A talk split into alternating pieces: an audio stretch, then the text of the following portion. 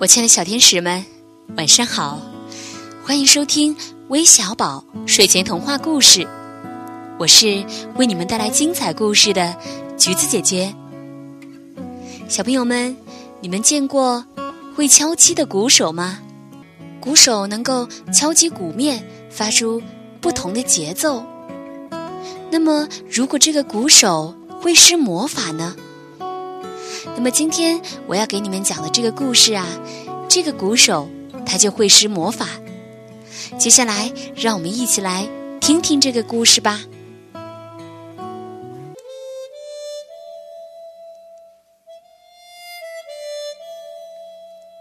从前有一个鼓手从前线打仗回来，他很穷，身上只有一个鼓。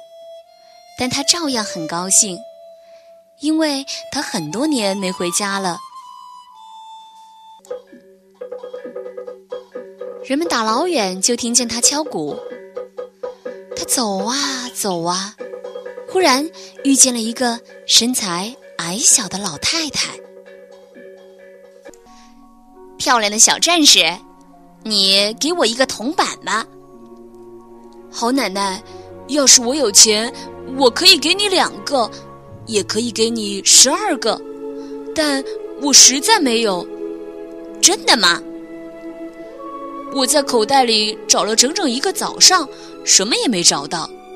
哦，你再瞧瞧，好好瞧瞧。瞧口袋里？好吧，为了让你高兴，我再瞧瞧。但我肯定……咦，这是什么东西？一个铜板，你看见了吧？你有钱。我我向你发誓，我真不知道。太好了，你拿着，我很乐意给你，因为你比我更需要它。哦，谢谢，小战士。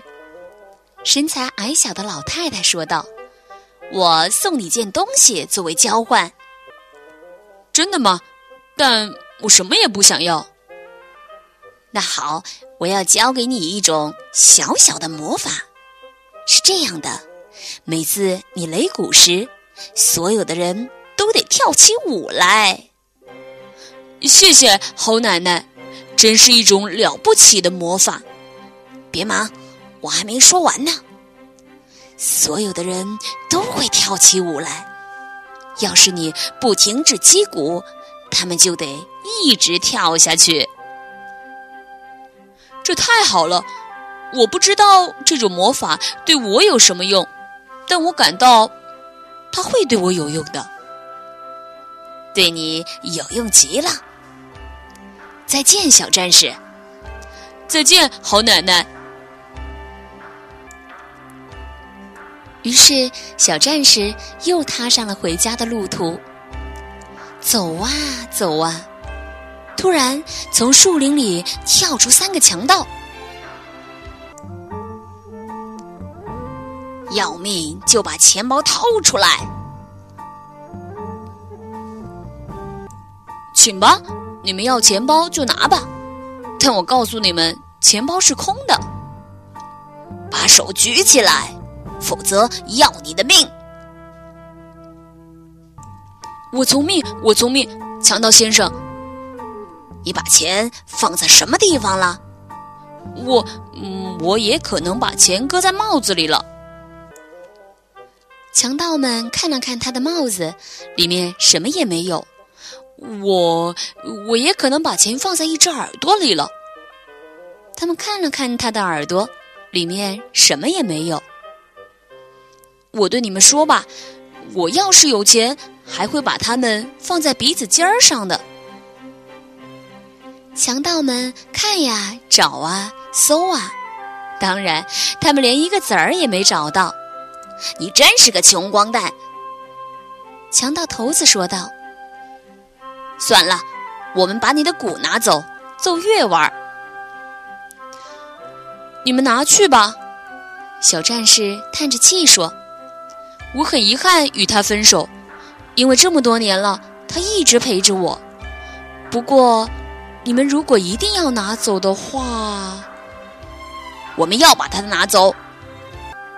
你们拿走之前，能让我再敲两下吗？这样我可以教你们怎么敲，怎么样？行啊，你敲给我听听。好，好，鼓手说道：“你们跳舞吧。”真该瞧瞧他们这三个人跳舞时的丑样儿，简直像集市上的三只熊。开始时，他们跳啊笑啊，还开着玩笑。加油啊，鼓手！下面敲华尔兹，现在奏波尔卡，鼓手。下面奏马祖尔卡。过了一会儿，他们就开始喘粗气儿了。他们想停住舞步，但怎么也停不下来。他们累了，喘不过气儿来了，头晕了。但鼓的魔法逼迫着他们跳呀跳呀跳啊！救命啊！你们跳吧！哎呦，可怜可怜我们吧！你们跳吧，行行好吧，你们跳吧，你们跳吧，够了，够了！我可以拿走鼓吗？你拿走吧，我们可不想中邪。你们放过我啦！你你要怎么样都行，只要你停停止敲鼓。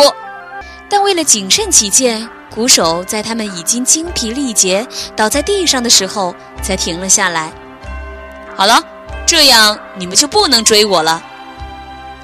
这时，鼓手拔腿就跑。为了以防万一，他一边跑一边不时地敲几下鼓。于是，树林里的野兔子在他们的窝里跳起舞来了。